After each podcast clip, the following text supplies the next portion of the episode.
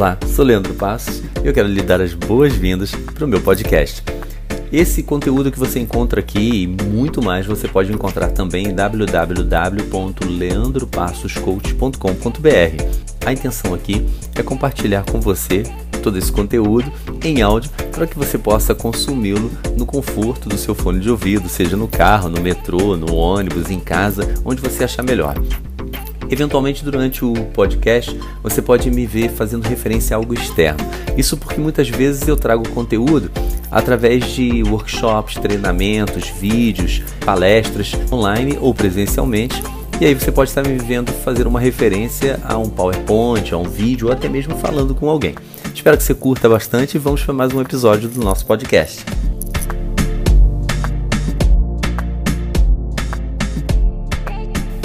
Acredito que gratidão transforma a vida da gente. Ela dá pra gente um olhar diferente para tudo ao nosso redor. E aí, como consequência, melhora pra caramba a nossa qualidade de vida.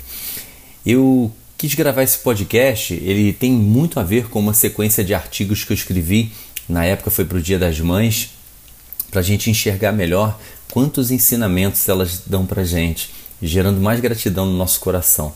E aí eu falo também por uma realidade minha. Eu perdi minha mãe quando eu tinha 15 anos de idade, mas houve tempo suficiente para aprender muito com ela. Depois disso, Deus colocou pessoas incríveis em minha vida que são como mães para mim. Por fim, o que mais tenho da minha família atualmente são mães. Minha esposa é mãe, possui seis irmãs, todas mães também nesse momento. Elas têm idades diferentes, filhos em quantidades diferentes, com idades diferentes também. Totalizamos atualmente 18 sobrinhos. Além dessas, ainda tem a minha irmã, que é mãe também, mãe da minha é, sobrinha e afilhada querida. Tem mães também, né, entre as amigas mais próximas.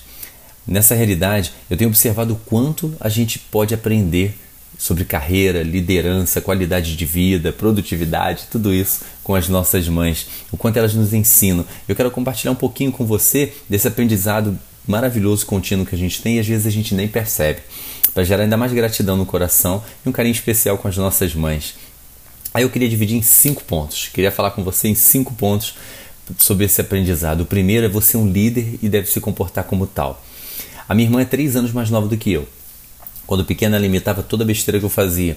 E se eu brincasse com fogo, ela queria brincar também. Se eu subisse num lugar alto, ela queria subir também. E eu lembro que minha mãe quebrava o maior pau comigo por causa disso, sempre falando: você está ensinando besteira para tua irmã.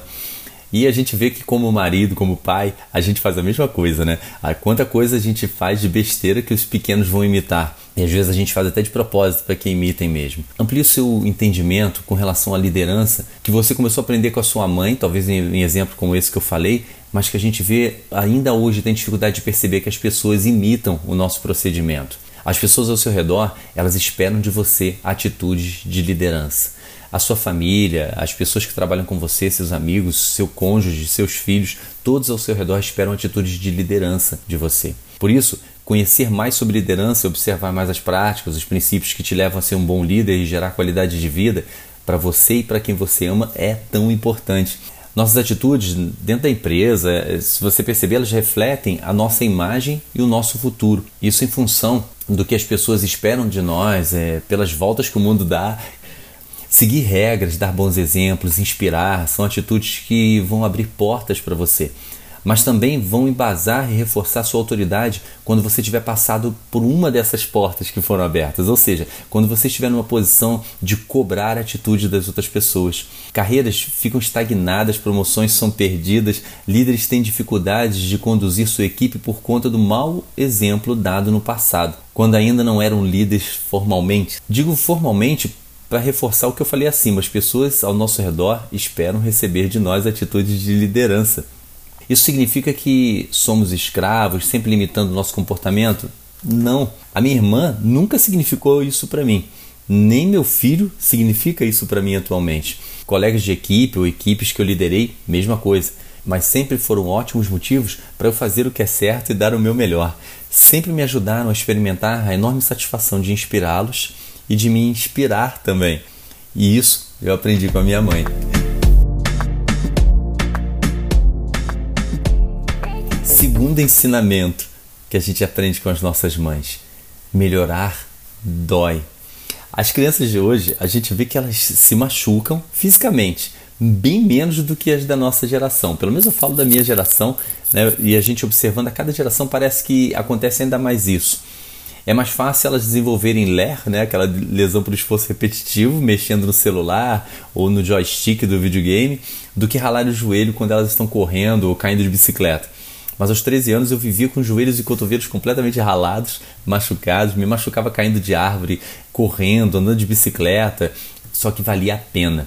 E quando minha mãe queria limpar o machucado, obviamente eu não queria deixar, porque dói pra caramba limpar o machucado. Todos sabemos bem que limpar a ferida dói, mas se não limpar, vai ser pior ainda, porque ela acaba por infeccionar. Ainda pequenos, a gente aprende que a dor de mexer com nossas feridas é grande, mas é curta e mais rápida do que a dor da inflamação pela falta do, da limpeza do tratamento. Quando infecciona, dói por muito tempo e a dor é mais profunda, mais prolongada. E se alguém esbarrar na ferida, vai doer novamente, mesmo quando parece que estava passando.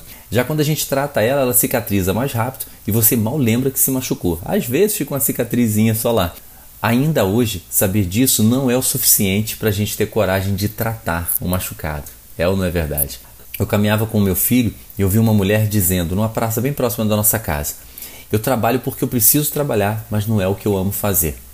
Foi certinho o pedaço que eu peguei quando passava com meu filho conversando, eu peguei ela falando. Eu fico imaginando quantas pessoas passam por essa situação que acaba sendo semelhante à ferida que não foi tratada, repetindo que não gostam do que fazem, mantêm uma aceitação da realidade, perdem as forças para modificá-la, abrem mão das forças para modificá-la, acham que não tem condição, que é assim mesmo e tem que continuar sendo assim. Se convencem de que trabalha desse jeito mesmo, não tem jeito, anos se passam, Doenças surgem em função de uma realidade desgastante, estressante, geradora de baixa autoestima e olhando para trás, sentem arrependimento. Eu já tive a oportunidade de atender pessoas nesse sentido. Ainda há tempo, sempre há tempo. Mas o problema é que a gente a dor aumenta por a gente ver que foi um período maior da nossa vida que a gente já podia estar construindo algo que a gente realmente gostasse, amasse fazer. Se ao ler isso, você já começa a dizer para si mesmo coisas como isso é doideira, é, tem muita gente sem emprego por aí, independente de gostar ou não, eu tenho família, não posso ficar fazendo essas loucuras. Se estiver pensando desse jeito, eu peço que você pelo menos acabe de ouvir o que eu tenho para falar. Você não precisa vencer uma discussão nesse momento comigo. Só relaxa e, e, e avalie o que você está ouvindo. Passamos a vida olhando para trás com pensamentos do tipo: se anos atrás eu soubesse o que eu sei hoje, na realidade que eu tinha na ocasião, eu faria diferente. Eu me arriscaria, mas hoje já não dá mais para mim. Ou seja, a gente conseguiu uma nova desculpa agora que tem um novo conhecimento. Não deixe que essa infecção aumente ainda mais a sua dor. Eu não estou dizendo aqui que basta jogar tudo para o alto e sair correndo atrás do seu sonho. A realidade não é tão simples, a gente sabe disso, mas também não é tão impossível. Muitas pessoas conseguem. Como é que elas conseguem? Tem quem diga que é sorte, como se tudo tivesse caído do céu para elas mas quem pesquisa, lê biografias, conhece de perto a vida dessas pessoas, acompanha, embora não consiga na totalidade só com esse material, mas já entende que se trata de determinação, foco, planejamento, vontade, trabalho, envolver as pessoas certas nesse objetivo. As pessoas de sucesso, elas mantêm foco naquilo que elas desejam, elas buscam a ajuda que elas necessitam enquanto elas estão de verdade fazendo o que elas precisam fazer. Quanto você quer o que você quer? É uma pergunta que você precisa se fazer e se responder. O meu convite é para você parar de olhar para trás e olhar para frente. O passado a gente não pode mudar, mas com planejamento, garra, foco, futuro, a gente tem como decidir o que a gente quer construir. Hoje, agora, você pode começar a construir o seu futuro com a motivação de quem caminha na direção de uma vida melhor. Ou pode achar que é besteira e que não é para você e vai continuar onde está, como está. É uma questão de decisão. É uma questão de observar que você tem condição de ir além do que está, sem jogar tudo para o alto. Eu gosto de reforçar isso. É com planejamento, é uma transição. Se você não está satisfeito com algum aspecto da sua vida, da sua carreira, relacionamentos, da sua saúde, a forma como você está cuidando da sua saúde, então você já se feriu, já está incomodando isso. Trate a ferida, ainda que com dor, porque exige esforço, porque incomoda, mas busque melhorar o que você faz hoje, enquanto paralelamente você constrói o seu amanhã. Não é fácil, exige muito, dói, mas vale a pena. Isso eu aprendi com a minha mãe.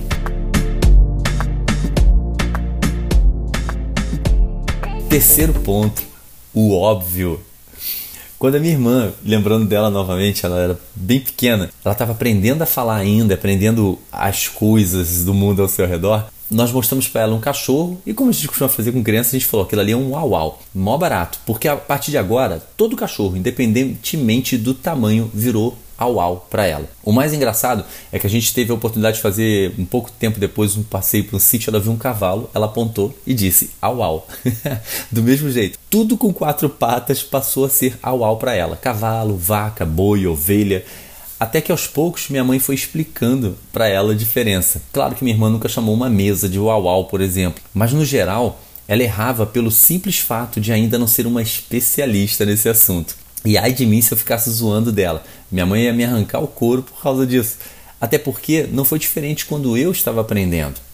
Eu acredito que você já entendeu mais ou menos o que eu estou querendo compartilhar nesse terceiro ponto aqui. Você pode ter iniciantes na sua equipe, talvez um jovem aprendiz, estagiários ou mesmo um profissional já contratado, mas que ainda não tem plena experiência naquilo. Inclusive, quem tem experiência sempre esbarra com situações que não conhecia ainda. Ou seja, é importante lembrar que aquilo que parece óbvio para você, pela tua experiência, não vai ser óbvio para eles, não necessariamente. Para uma criança pequena, parece óbvio que se tem quatro patas, se está vivo, está se mexendo, é um au-au. Até que, respeitando o tempo, o processo dela, a capacidade dela, a gente vai mostrando para ela que não é assim, que existem outras divisões ou que aquilo não é exatamente um au-au, não é exatamente um cachorro. A gente tem que respeitar o tempo e a gente vai ensinando respeitando esse tempo. O que é óbvio para você, com sua experiência, não é tão óbvio para as pessoas que trabalham com você, sobretudo os menos experientes. Não é tão óbvio para os seus filhos, para sua esposa, para o seu marido, para o seu pai, para sua mãe que já tem idade, viveu uma outra realidade, para sua namorada, para o seu namorado. E é dever seu, é dever nosso, é dever passar o conhecimento respeitando o tempo de absorção desse conhecimento. Lembre-se de que vimos no primeiro artigo dessa série que as pessoas esperam de nós atitudes de liderança. Portanto, contam, elas contam com a sua ajuda e a sua compreensão, o seu respeito, seja você o líder da equipe ou não. Algo que eu considero excepcional é que, aprendendo com os pais, os filhos têm a oportunidade de, com o tempo, superá-los em conhecimento. E da mesma forma, você tem a oportunidade de formar liderados ainda melhores que você, mesmo que eles comecem com erros gritantes. Você tem a oportunidade de ensinar mais profundamente seus filhos, as pessoas ao seu redor, ainda que elas comecem nesse determinado assunto com erros gritantes. O óbvio para mim não é assim tão óbvio para o outro, e isso eu aprendi com a minha mãe.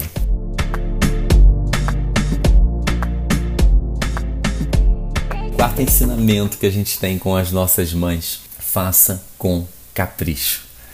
Outro dia, eu observava minha esposa chamando a atenção do nosso filho por conta da letra dele nos cadernos da escola. Tava uma coisa horrorosa. É como se ele fosse piorando a letra à medida que ele tentava dar conta de anotar tudo ou focar mais em entender a matéria do que anotar, não sei bem. Enfim, aumentam os desafios e algumas tarefas vão perdendo a qualidade.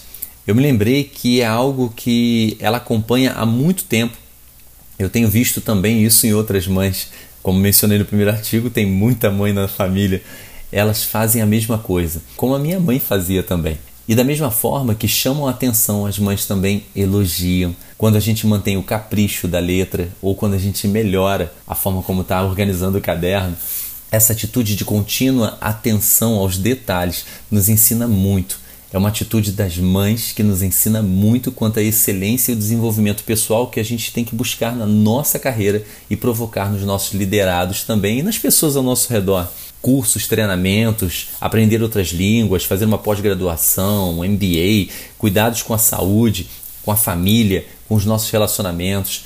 Excelência e novos desafios são um diferencial, tanto para o seu marketing pessoal, promoção no crescer da sua carreira, quanto crescimento e qualidade de vida também. Vivemos em um mundo onde as pessoas estão sem tempo. Nele, quem der conta de fazer todas as tarefas, melhorar a cada dia e buscar mais conhecimento se destaca profundamente. Por isso é tão importante você conseguir realizar isso, seja sozinho ou buscando uma ajuda profissional, buscando um treinamento como mais tempo, como os treinamentos que, que eu promovo, ou os atendimentos individuais, mas você precisa se colocar em ação e você estará anos à frente da maioria dos profissionais aí ao seu redor. Faça além do esperado. Procure novos desafios. Tenha excelência onde você estiver. Sua performance caiu? Faz tudo exatamente como fazia anos atrás, não houve melhoria alguma, seus relacionamentos entraram meio que no automático ou até se deterioraram, lembre-se da sua mãe dizendo: a sua letra piorou, você já fez melhor que isso, você é capaz de fazer melhor, faça com capricho e parabéns pela melhora. A capacidade de uma mãe de estar sempre atenta à performance do filho, exortando a queda e exaltando a melhora, é algo que devemos levar para nossas vidas através de uma constante autoanálise e do exercício com os nossos liderados para levar para eles também. E isso eu aprendi com a minha mãe.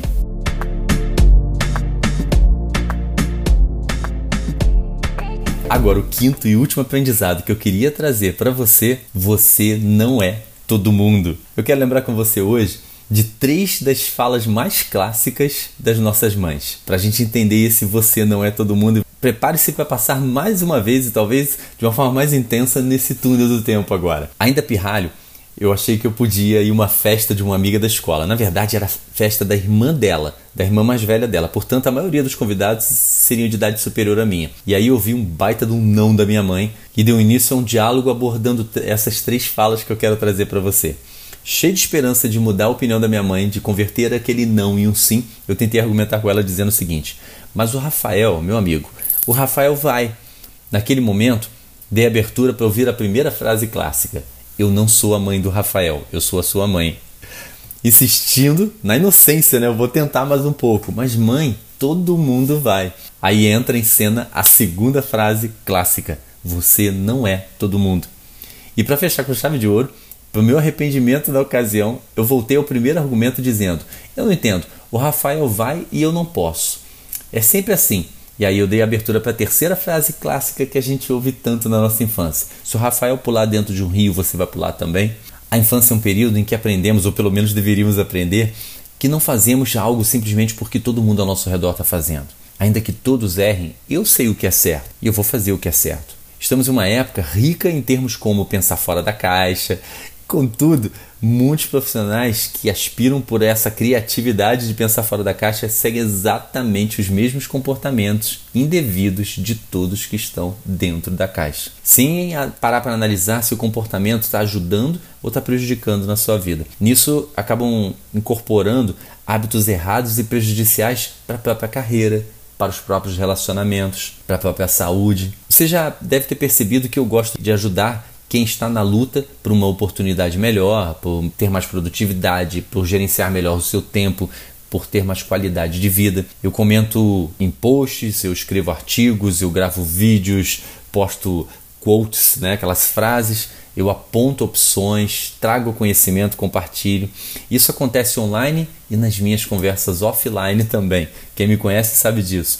Nelas eu ressalto que, além das atitudes práticas que a gente tem que ter, há uma busca de excelência em tudo que a gente fizer. Eu acho importante demonstrar caráter e personalidade. É, se você está dentro de uma empresa, pode estar todo mundo enrolando ao seu redor. Você sabe que você está sendo pago para trabalhar e para fazer o seu melhor. O salário, as condições de trabalho podem não ser exatamente o que você esperava, mas você concordou em estar ali, pelo menos até conseguir algo melhor. E aí é ali que você vai exercer o seu melhor, não se deixando levar pelo, pelo que os outros estão fazendo, mas por aquilo que você sabe que é certo e pelo tipo de profissional que você deseja ser. Há um detalhe importante nesse até conseguir também.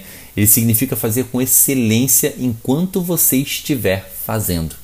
Isso constrói a sua carreira, constrói a imagem que você deseja passar para as pessoas ao seu redor, a imagem que eles vão levar para outras empresas que eles venham a trabalhar quando pensarem em contratar alguém. Lembra, você não é o Rafael, você não é todo mundo. Você é um profissional que deseja se destacar e ser reconhecido pela sua excelência no que você faz e em quem você é. Não importa se você havia esquecido desse ensinamento ou o que você fez até aqui. O que importa é a sua postura no momento e a partir desse momento. Esteja onde estiver, faça como se já estivesse aonde você deseja estar. Esse é o primeiro passo para você se tornar quem você almeja ser. Os profissionais disputados pelo mercado recebem os melhores convites porque têm o comportamento e as atitudes de quem é disputado. Comece a ter as mesmas atitudes e não seja todo mundo, seja quem você deseja ser, disputado e reconhecido como deseja ser. As pessoas que nas rodas de amizade são disputadas para conversar são aquelas que já se comportam dessa forma também. Querem oferecer um melhor, querem de alguma forma contribuir para a vida e na conversa e naquela alegria de quem está ali. Nos relacionamentos, quem parece ser a esposa ideal, o marido ideal, que traz essa, essa ideia, não que alguém seja perfeito, mas que a gente percebe que fica mais fácil e mais gostoso levar a vida desse jeito, se comportam como tal. E aí criam dentro daquele relacionamento. Só podem ser chamados dessa forma porque primeiro fizeram assim. E aí é fácil a gente reconhecer, fica mais fácil a gente perceber que aquele relacionamento vai muito bem. Se o seu relacionamento não vai tão bem assim, comece a partir de agora a se comportar como quem já tem o melhor relacionamento, como quem já é o melhor marido, a melhor esposa, você vai ver como é que você vai alcançar, vai chegar lá. Sempre tem alguém observando. Tanto a esse, essa ideia que eu falava da empresa, pode ser um gestor com autonomia para promover você, ou pode ser um profissional que logo vai estar em outra empresa e alguém daquela outra empresa procura por uma indicação, uma boa indicação, alguém que conheça um gestor de outra empresa que necessite a indicação de alguém que trabalhe com excelência. Em qualquer desses casos eu lhe pergunto, quando esse alguém que observa olha para você, o que esse alguém está vendo? Esse ensinamento, iniciado por três simples e irritantes, repetitivas frases das nossas mães na nossa infância nos prepara para termos os comportamentos tão importantes na vida para que a gente possa se destacar, para que a gente possa ter mais qualidade e a gente possa crescer na vida. E isso eu aprendi com a minha mãe. Esses cinco ensinamentos eu espero que fiquem aí bem junto do teu coração junto da tua memória para que você não esqueça e coloque em prática. A sua mãe te ensinou a ser um líder. Melhorar dói sim. O óbvio, especial aquilo que é óbvio para mim, não é óbvio para o outro que está ao meu lado. Faça com capricho e você não é todo mundo.